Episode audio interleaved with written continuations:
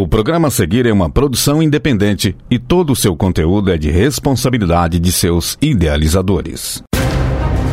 Boa noite, ouvinte ligado na Rádio Universitária FM. Eu, Reis na área, está no ar o Tiro Livre, programa que dá o pontapé inicial na sua semana esportiva. Para isso, hoje estou com meu parceiraço Felipe Domingos. Boa noite, Filipão, tudo bem? Boa noite, Euler, tudo tranquilo? E a você também, ouvinte da Universitária FM 107,5. Estamos iniciando mais um Tiro Livre, programa que é uma iniciativa da PROAI, a Pró-Reitoria de Assistência Estudantil da UFO. É isso, estamos diretamente dos estúdios da Universitária para trazer para você o melhor do esporte do mundo. E para ficar sempre pertinho da gente, siga nossas redes sociais. Nosso Instagram e Twitter são arroba Tiro Livre UFO. Acompanhe o Tiro Livre por lá também e não perca nada do esporte do Brasil e do mundo. E no Tiro Livre de hoje, confira.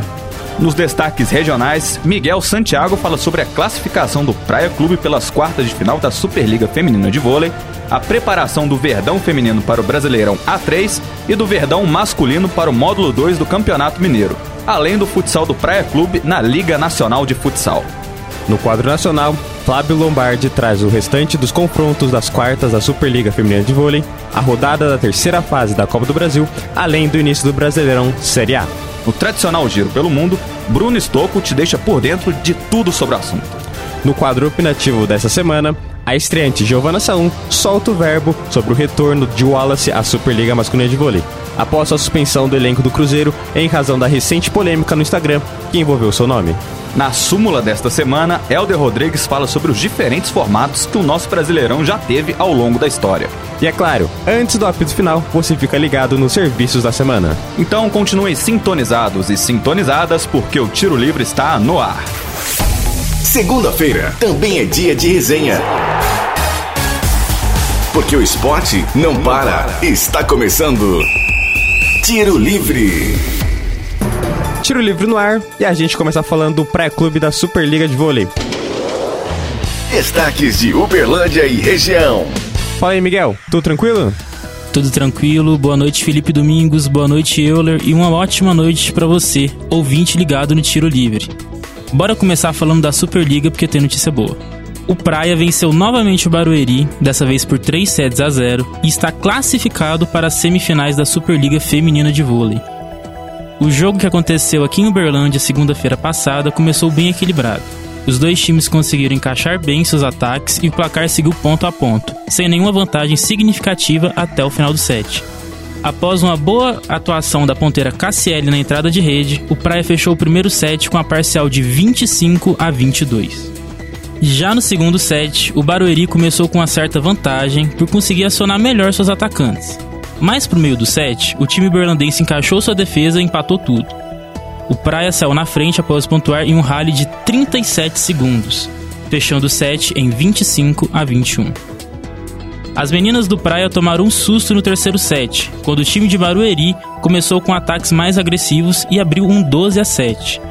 O Praia Clube não entrou em desespero e, com excelente variação de ataque, conseguiu virar o jogo na reta final. A parcial do terceiro e último set ficou em 25 a 22. Apesar dos sustos durante os confrontos, o Praia conseguiu bater o Barueri de vez. Em entrevista coletiva, o técnico do Praia, Paulo Coco, falou sobre os adversários. Com certeza tem uma carreira brilhante aí, então equipe realmente que estava é, é, na nossa cabeça ali 24 horas por dia, porque foi uma preocupação grande pelo que eles fizeram durante os períodos, principalmente na reta final, que a equipe cresceu muito, né? um grande volume de jogo, como eu disse. E, pô, estamos de parabéns pelo que fizeram. Com esse resultado somado à última vitória contra o Barueri, o Praia Clube está oficialmente classificado para as semifinais da Superliga Feminina de Vôlei e enfrenta o Flamengo.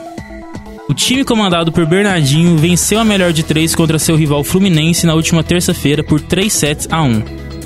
A primeira partida da semifinal acontecerá no dia 21, essa sexta-feira, às 6 e meia da tarde, na Arena Dentil. Bom demais, Miguel. Vai dar jogão Praia e Flamengo, viu? E como é que tá a preparação do Berlândia, feminino pro Brasileirão A3 e do masculino para o módulo 2 do Mineiro? Preparação dos dois times tá a mil, Euler. Mas seguindo o rito, vamos começar pelas damas. A mulherada vai disputar pela primeira vez o Campeonato Brasileiro Feminino Série A3.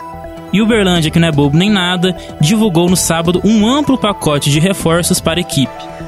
Foram divulgados cinco novas contratações, sendo elas a goleira Alessandra, a zagueira Esther, a meia Vitória e as atacantes Nenê e Mari. O time feminino do Berlândia foi criado ano passado e já conseguiu ser campeão do interior na Copa Estadual. O Verdão irá enfrentar o Vila Nova do Espírito Santo no próximo sábado, às 3 da tarde, no Parque do Sabiá.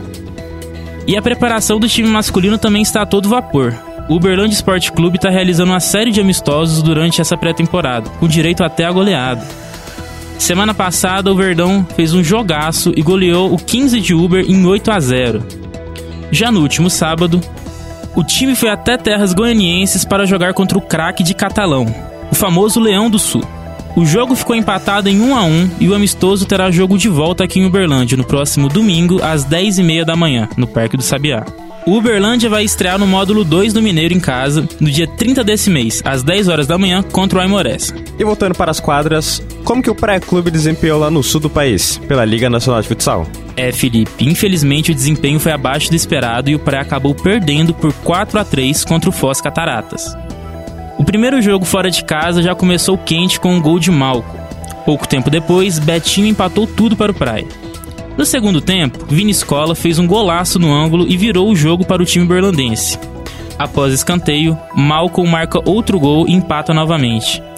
Nisso, o Praia resolveu jogar com o goleiro linha, mas após um passe errado na área adversária, o Foz aproveita o gol aberto e faz um gol fácil. Faltando um minuto para finalizar o jogo, Nenê Ribeiro faz uma jogada rápida com o goleiro linha e fecha o jogo com gol. Resultado final 4 a 3 para o Foz Cataratas. Com esse resultado, o time berlandense caiu uma posição e se torna o quinto colocado. O próximo confronto do Praia na Liga Nacional de Futsal vai ser domingo contra o Campo Mourão, às 11 da manhã na Arena Dentil. Esses foram os destaques da nossa região. Tem muito confronto importante vindo aí e você sempre fica bem informado aqui pelo Tiro Livre. Valeu, pessoal! Valeu demais, Miguel. Tocando o programa, tem mais vôlei para você. O início da terceira fase da Copa do Brasil e o retorno do Brasileirão Série A. Para falar disso tudo, chamamos o Flávio Lombardi. Destaques nacionais. Bom demais, Flávio? Boa noite, ouvintes do Tiro Livre. Boa noite, Euler e Felipe. Vem comigo conferir os destaques do esporte nacional. Essa semana acontecerão as quartas de final da Superliga Feminina de Vôlei. Vamos conferir quais foram os resultados além do Praia. Na segunda, dia 10, o Minas fechou a série contra o Bauru após vencer a partida por 3 sets a 1 de virada. O Minas enfrenta agora o Osasco na semifinal, que também venceu na última sexta sua melhor de 3 por 2 a 0, batendo Pinheiros por 3 sets a 0. A partida ocorre nesta sexta-feira, dia 21, às 9 da noite. Na terça, dia 11, foi dia de conhecer o adversário do Praia, nas semis. O Flamengo venceu o clássico contra o Fluminense por 3 sets a 0 e liquidou a série. Sendo assim, a equipe carioca vem até Uberlândia fazer o primeiro jogo da melhor de três nessa sexta, dia 21. Reta final do vôlei e você se liga em tudo sempre aqui no Tiro Livre. E agora, Flávio, e essa terceira fase da Copa do Brasil? A bruxa tá solta? É, Felipe. A zebra passeou pelos gramados em alguns jogos de ida da terceira fase da Copa do Brasil. Já que você puxou o gancho, vamos falar primeiro sobre esses resultados. Na quarta, dia 12, o Corinthians foi até o Mangueirão enfrentar o Remo e saiu na pior. Com gols de Richard Franco e Muriqui, o Remo garantiu a vitória por 2 a 0 e leva vantagem para o jogo de volta. No mesmo dia, o CRB venceu o Atlético Paranaense em casa por 1 a 0. Quem também surpreendeu negativamente foi o Flamengo. Na quinta, dia 13, foi derrotado pelo Maringá fora de casa, também por 2 a 0. Além desses três resultados, na terça, o Santos venceu o Botafogo de Ribeirão por 2 a 0, o Inter superou o CSA por 2 a 1, também 2 a 1 Bahia e Volta Redonda o Fortaleza atropelou o Águia de Marabá 6 a 1, já a São Paulo e Ituano não saíram do 0 a 0. Na quarta, o América bateu o Nova Iguaçu por 2 a 1, Coritiba e Sport empataram em 3 a 3, Fluminense 3, Paysandu 0, Palmeiras 4, Tombense 2, Atlético Mineiro 2, Brasil de Pelotas 1 e Botafogo 2, Ipiranga 0. Por fim, na quinta, além do Flamengo, o Cruzeiro foi derrotado pelo Náutico pelo placar de 1 a 0 e o Grêmio venceu o ABC por 2 a 0. As partidas de volta ocorrem nos dias 25, 26 e 27 de abril. É aquilo, né, Flávio? Cada vez menos no futebol existe bobo e os times que têm nome, se não se cuidarem e jogarem direitinho, arrumado, vão passar dificuldades em uma competição como a Copa do Brasil. E como é que foi essa primeira rodada do Brasileirão, Flávio? Fala pra gente. Inclusive, ô oh, saudades que eu tava desse campeonato. Pois é, Euler, nesse sábado a bola rolou para a primeira rodada do Brasileirão 2023. Às 4 horas, o atual campeão Palmeiras recebeu Cuiabá. Logo aos 4 minutos de jogo, saiu o primeiro gol do campeonato. Após o cruzamento de Dudu, Hendrick sozinho completou para o gol, abrindo o placar para o Palmeiras. A resposta do Cuiabá veio nos acréscimos da primeira etapa. Jonathan Cafu cruzou pela direita e encontrou Raniel. De cabeça empatou a partida. No tempo seguinte, aos 19 minutos, Vanderlan cruzou e a bola sobrou para Flaco Lopes, que dominou e bateu rasteiro. Fim de jogo, Palmeiras 2, Cuiabá 1. No mesmo horário, o Fluminense foi até BH enfrentar o América no Independência. No início do jogo, o tricolor sofreu com a pressão da saída de bola imposta pela equipe mineira. Primeiro tempo sem gols, mas com muitas chances do Coelho, que obrigou o goleiro Fábio a trabalhar. Na segunda etapa, logo aos 3 minutos, John Kennedy sofreu pênalti. Germán Cano foi para a bola e acertou o travessão e o chão, mas a bola não entrou. Mesmo assim, o artilheiro tricolor não se abalou e dois minutos depois recebeu na área, driblou o goleiro e abriu o placar. Aos 14, ele achou John Kennedy. Camisa 9 bateu rasteiro no contrapé do goleiro Cavicchioli e ampliou a vantagem do Flu. Para fechar, Lele, recém-chegado do Volta Redonda, conduziu pela direita, cortou o defensor e bateu rasteiro, anotando o terceiro. Final, Fluminense 3, América 0. Mais tarde, às 6h30, foi a vez de mais quatro jogos. No Newton Santos, o Botafogo derrotou o São Paulo pelo placar de 2 a 1 Tiquinho Soares e Carlos Eduardo marcaram para o Fogão e Caleri para o Tricolor. Na Arena da Baixada, o Atlético Paranaense venceu o Goiás por 2 a 0 aos 35 da primeira etapa, Pedro Henrique abriu o placar para o Furacão. No segundo tempo, aos 11, Christian liquidou o placar. Em Bragança Paulista, o Bragantino passou pelo Bahia de virada, 2 a 1 para o Massa Bruta com gols de Bruninho e Sacha. No Castelão, Inter e Fortaleza empataram em 1 a 1. Wanderson marcou para o Inter aos 8 do segundo tempo em batida colocada. Dois minutos depois, Moisés empatou para o Fortaleza. Por fim, para fechar o sábado, o Vasco venceu o Atlético Mineiro no Mineirão, aos 4 minutos, Andrei completou de cabeça para o gol após cobrança de falta de Gabriel Peck. O próprio Peck ampliou aos 9. No fim da primeira etapa, Maurício Lemos diminuiu o placar. Mesmo com a pressão, o Atlético não conseguiu um empate graças a uma grande atuação do goleiro vascaíno Léo Jardim, fundamental para garantir a vitória do Gigante da Colina por 2 a 1. No domingo foi a vez de outras três partidas. Às 4 horas, já com Jorge Sampaoli assistindo o jogo no Maracanã, o Flamengo não teve dificuldade para vencer o Coritiba, 3 a 0. Ayrton Lucas, Gabigol e Pedro foram os responsáveis pelos gols. No mesmo horário, foi a vez de Corinthians e Cruzeiro se enfrentarem na Neoquímica Arena. Longe da Série A por três anos, o Cabuloso foi derrotado em seu retorno, 2 a 1 para o Corinthians, com gols de Matheus Araújo e Roger Guedes. No fim, Lucas Oliveira diminuiu para a equipe mineira. Para encerrar a rodada, o Grêmio recebeu o Santos e venceu por 1 a 0 com gol de João Pedro. O destaque da noite ficou para o pênalti perdido por Luizito Soares, o terceiro desperdiçado em quatro batidos. Por hoje é só, eu fico por aqui. Desejo a todos os ouvintes uma boa noite e uma ótima semana. É com você, Felipe. É isso, Flávio. É sempre uma alegria ter a volta do Brasileirão, ainda mais com a volta do Cruzeiro aí pro campeonato. Esse ano, a Série A promete ser um dos melhores dos últimos anos. Agora, bora para o nosso tradicional Giro pelo Mundo. E para falar do que aconteceu no esporte internacional, eu chamo o Bruno Stocco. Destaques internacionais. Fala, Brunão. Tranquilo? Boa noite, Euler, Felipe e todos os ouvintes ligados na rádio. Por aqui tá tudo tranquilo, mas o mesmo não se pode dizer para todos os times da Champions League. Na última terça-feira, começaram as quartas de final da maior competição de clubes do mundo. E para a alegria do torcedor, com os confrontos mais equilibrados, pelo menos no papel. Manchester City e Bayern de Munique foram os abre-alas e fizeram um ótimo jogo na casa do time inglês. Apesar de serem dois dos favoritos, a paixão da torcida e um cometa que caiu no estádio definiram o resultado mais surpreendente da Champions até aqui. Rodri dominou livre na frente da área e armou o chute. O volante fez tudo conforme o manual e chutou a bola no ângulo.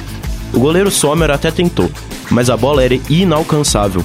1 a 0 para o Manchester City. Já no segundo tempo, o Pamecano, zagueiro do Bayern, perdeu a bola na frente da área. Haaland recebeu e cruzou para Bernardo Silva aumentar o placar. E ainda deu tempo para o norueguês fazer o seu e fechar o resultado. 3 a 0 jogando em casa. Além de se preocupar com a remontada quase impossível, o Bayern ainda viu dois de seus melhores jogadores brigarem. Sané e Mané discutiram no vestiário e chegou a ter troca de socos, coisa feia demais. O outro confronto da terça também mantinha um certo nível de equilíbrio. O líder do campeonato italiano, Napoli, enfrentava um de seus maiores rivais históricos, o Milan. Jogaram pela segunda vez esse mês e fizeram um ótimo jogo. E pela segunda vez, o Milan ganhou. A partida aconteceu em San Siro, Milão, e contou com muitos cantos preconceituosos por parte dos rossoneiros.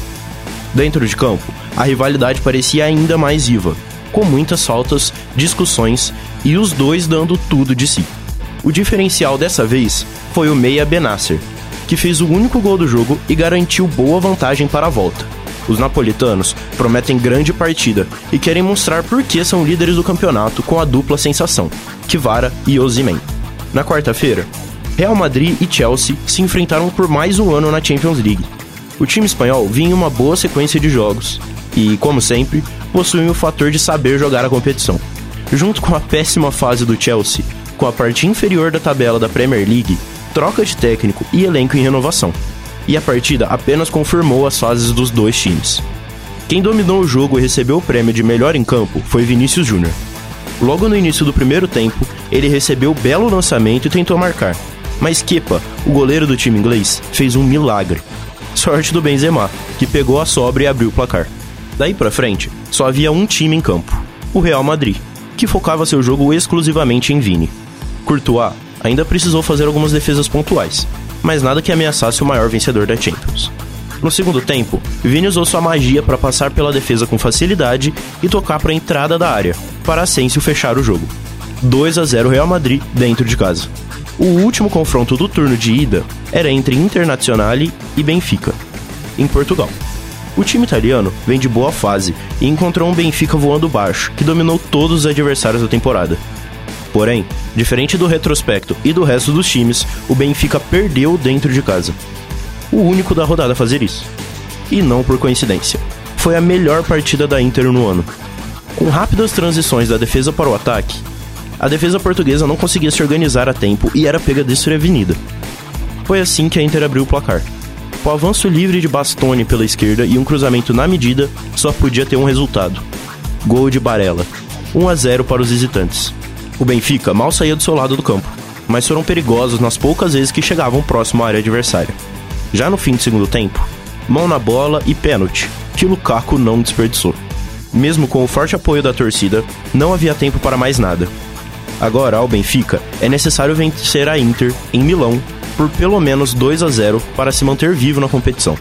Agora, trocando o campo pela quadra e o gol pela cesta, vamos dar uma passada na NBA, porque começaram os playoffs e com surpresas. Começando pela Conferência Leste. O New York Knicks conseguiu a vitória contra o Cleveland por um placar bem apertado, com apenas 4 pontos de diferença. O que era esperado por esse ser, provavelmente, o confronto mais equilibrado dos playoffs. Já no jogo entre Boston Celtics e Atlanta Hawks, o Ice Tray não conseguiu surpreender os donos da casa, que confirmaram o favoritismo, ganhando de 112 a 99. Assim como eles, o Philadelphia também venceu dentro de casa como esperado. Porém, o domínio foi bem maior. A partida terminou em 121 a 101 em cima do Brooklyn Nets. Também tivemos surpresas por aqui. A melhor campanha da fase regular perdeu o seu jogo. O dono da proeza foi o Miami Heat, que fez 130 a 117 dentro de casa contra o Milwaukee Bucks. Nem o maior fã do Heat esperava que os Bucks iriam vacilar assim logo de cara. Já pela Conferência Oeste não teve jogo fácil. O Golden State Warriors perdeu para o Sacramento Kings, apesar de boa atuação de Curry. O time de São Francisco não conseguiu parar um dos melhores times da fase regular. No entanto, o placar mostra que nada foi decidido ainda. Apenas três pontos deram a vitória aos Kings. Foi apenas o primeiro jogo, mas mostra que não vai ser fácil para nenhum dos lados. Os Nuggets venceram com facilidade o Timberwolves em Minnesota. O time fez 109 a 80 e mostra que veio para acabar com a série o mais rápido possível. O jogo do Los Angeles Clippers contra o Phoenix Suns foi quente do início ao fim. Com muita disputa e um jogo parelho, o time da Califórnia saiu com a vitória por 115 a 110 em casa. Mas o clima promete esquentar ainda mais.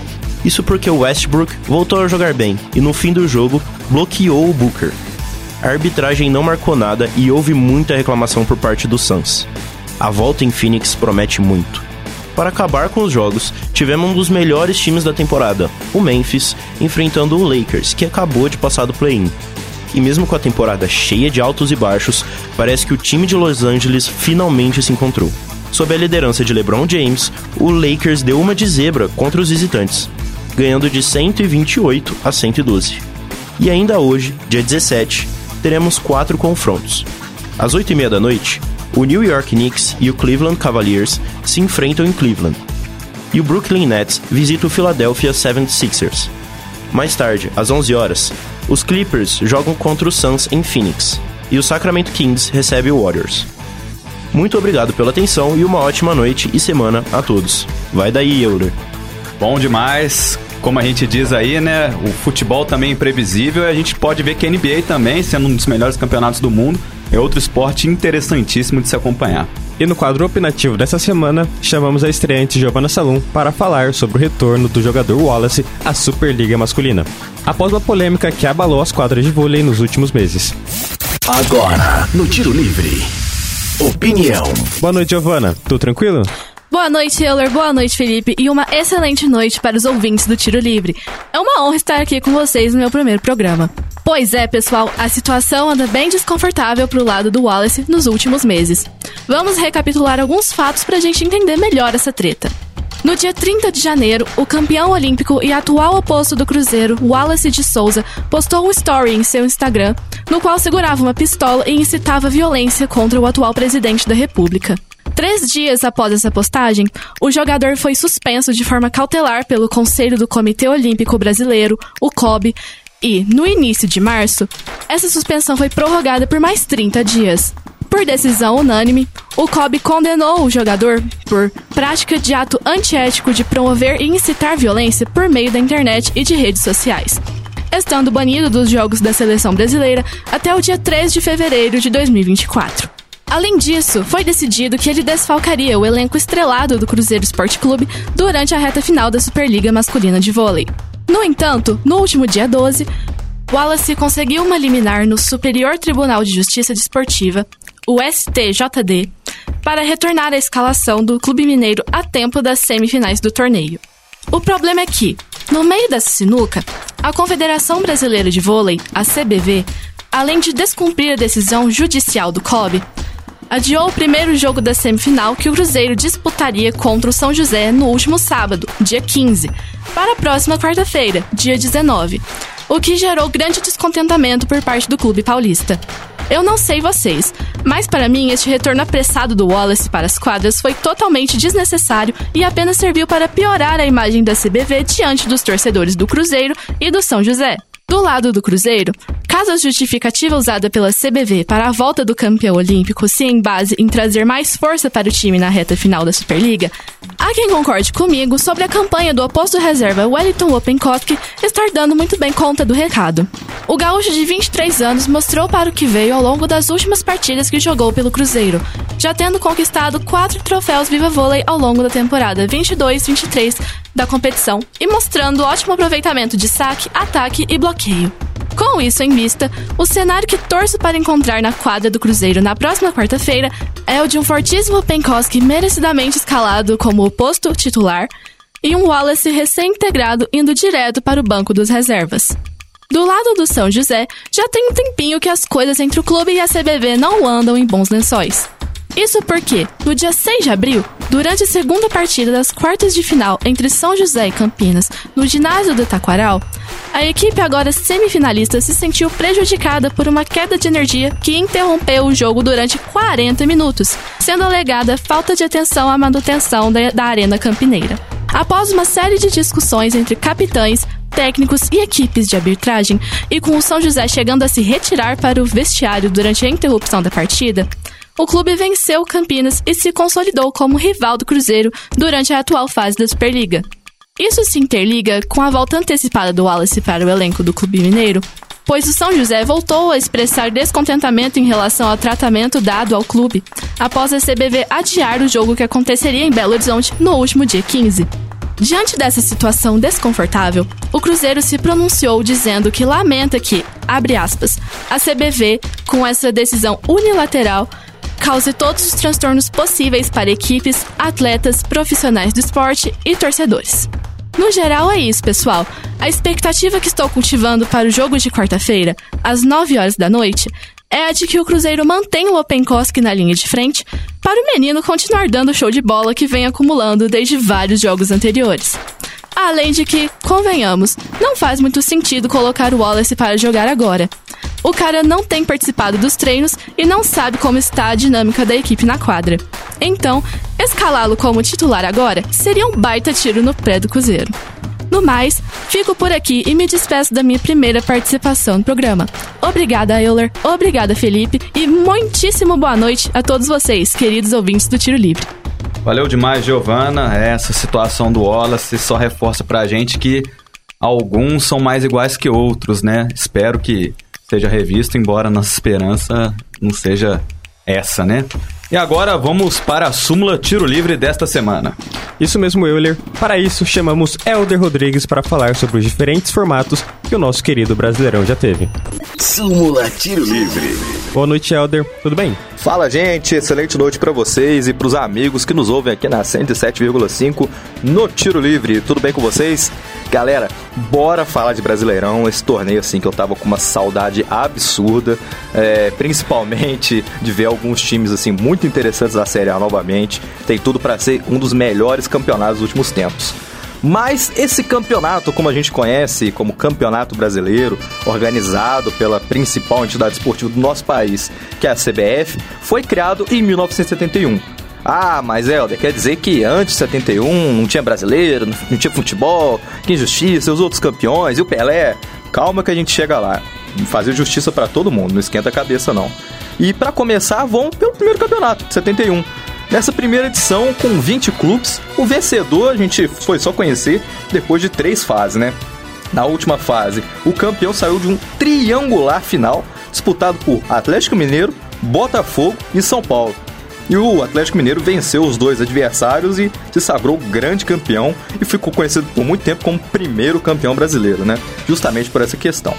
É... E a partir de 71, pelos próximos 31 anos seguintes, o torneio nunca teve um formato definido, é, engessado, nesse sentido. Não, cada ano ia variando e era uma coisa assim que muitas vezes era até difícil de entender.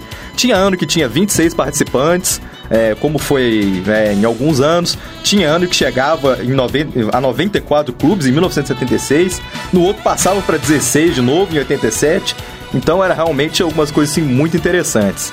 E a gente destaca aqui até algumas polêmicas e algumas coisas engraçadas, né, desses diferentes regulamentos. Por exemplo, em 1981, a gente teve a criação da Taça de Prata, né? Que era a famosa Série B na época, né?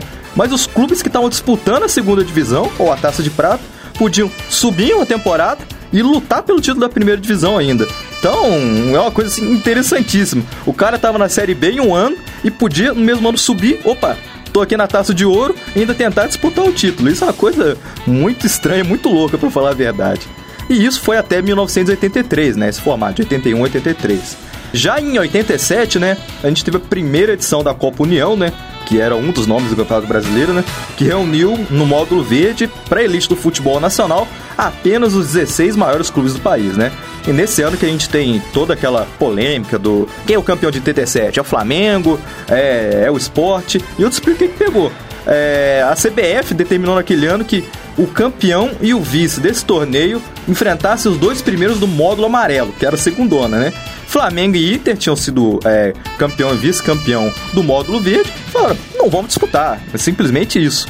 Então, Esporte Guarani, que estavam na segunda divisão, tinham sido primeiro e segundo colocado do módulo amarelo, disputaram sozinho a fase final e o esporte foi nomeado campeão nacional pela CBF.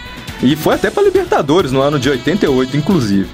Então, é, a gente teve diversos formatos, como a Copa João Avelange, né, que tinha o famoso Clube dos 13, né, que foi fundado pelos 13 maiores clubes do Brasil, até chegarmos em uma estabilidade no ano de 2003, que o Brasileirão começou com é, mais equipes, inclusive é, tinham 24 clubes e tudo mais, tinha um pouco mais de clubes, e, e a partir daí ao invés de ser mata-mata, fase de triangular, tudo isso, foi partir-se para a questão dos pontos corridos. Então, ao final de todas as rodadas, o clube que somar mais pontos na tabela vai ser declarado grande campeão. Inclusive nessa, como tinham mais times, né? O Cruzeiro sagrou campeão com mais de 100 pontos. Aquele Cruzeiro fantástico que levou tudo naquele ano, né? Levou a Tríplice Coroa, Campeonato Mineiro, é, Campeonato Nacional e a Copa do Brasil. E foi seguindo esse formato até que a gente teve também uma adequação né, ao número de clubes.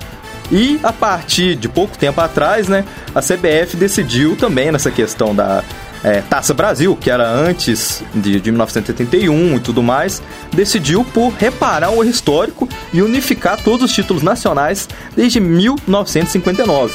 E por essa razão, Bahia, campeão da Taça Brasil naquele ano, é considerado o primeiro campeão nacional da história. O Cruzeiro levou alguns títulos assim também. O Santos do Pelé levou títulos desse jeito também. Então, muita gente fica brava, mas foi até uma questão de reparar um erro histórico.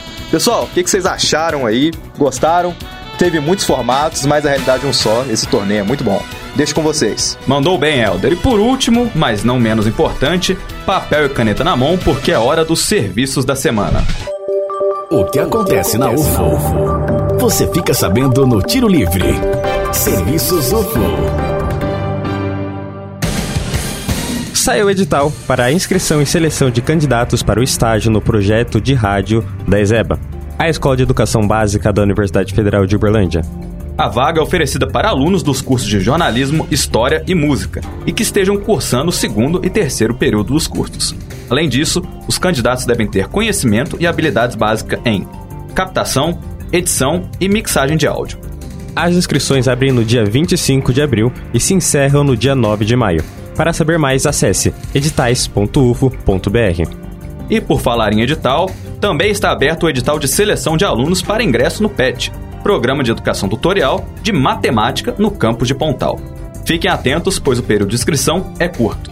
Isso mesmo, Euler. As inscrições ficaram abertas por apenas dois dias, de 24 de abril a 26 de abril, seguindo o horário de funcionamento da Secretaria do Instituto de Ciências Exatas e Natural do Pontal, o ICEMP. Para mais informações sobre, acesse o site petmat, petmat.facip.ufo.br. Repetindo, petmat.facip.ufo.br. E para outras informações sobre o PET, incluindo o Manual de Regulamentação dos Grupos PET, MEC e PET Institucional da UFO, acesse a página prograde.ufo.br PET. Apito Final. Tiro Livre. Apito final do Tiro Livre de hoje. Para sugestões e dúvidas, mandem mensagem no Facebook do programa www.facebook.com Tiro Livre. Aproveite e curte a página da Rádio Universitária FM no Facebook e no Instagram. Além disso, dá uma força pra gente e siga o programa por lá, arroba Tiro Livre UFO. Fique atento para as próximas edições, semanalmente, nas segundas-feiras, às 8 horas da noite. Vale ressaltar que todos os nossos programas estão disponíveis no nosso Spotify. Também no Spotify, fique de olho nos nossos podcasts. É só pesquisar Tiro Livre UFO no aplicativo. O Tiro Livre é uma iniciativa da PROAI, Pró-Reitoria de Assistência Estudantil da UFO. Caso você esteja andando pelos campi da UFO e notar alguma movimentação estranha, entre em contato com o WhatsApp da UFO Segura, 34 9 99 96 4597. Repetindo, 34 9 99 96 4597. Essa edição foi produzida por Elder Rodrigues, Miguel Santiago, Flávio Lombardi, Bruno Stocco, Giovanna Salum e Mariana Gulo. Apresentado por mim, Felipe Domingos e meu parceiro Euler Reis. Edição de Benício Batista, revisão de Lázaro Martins e apoio técnico de Edinho Borges e Mara Azevedo. Boa noite, Felipe. A você, ouvinte, muito obrigado pela audiência de sempre nesta edição do Tiro Livre. Boa noite, Euler, e a todos que estiveram conosco na 107,5. Um abraço e uma ótima semana esportiva para vocês. Universitária apresentou Tiro Livre. O conteúdo que você ouviu é de uma produção independente, sendo assim de inteira responsabilidade de seus idealizadores.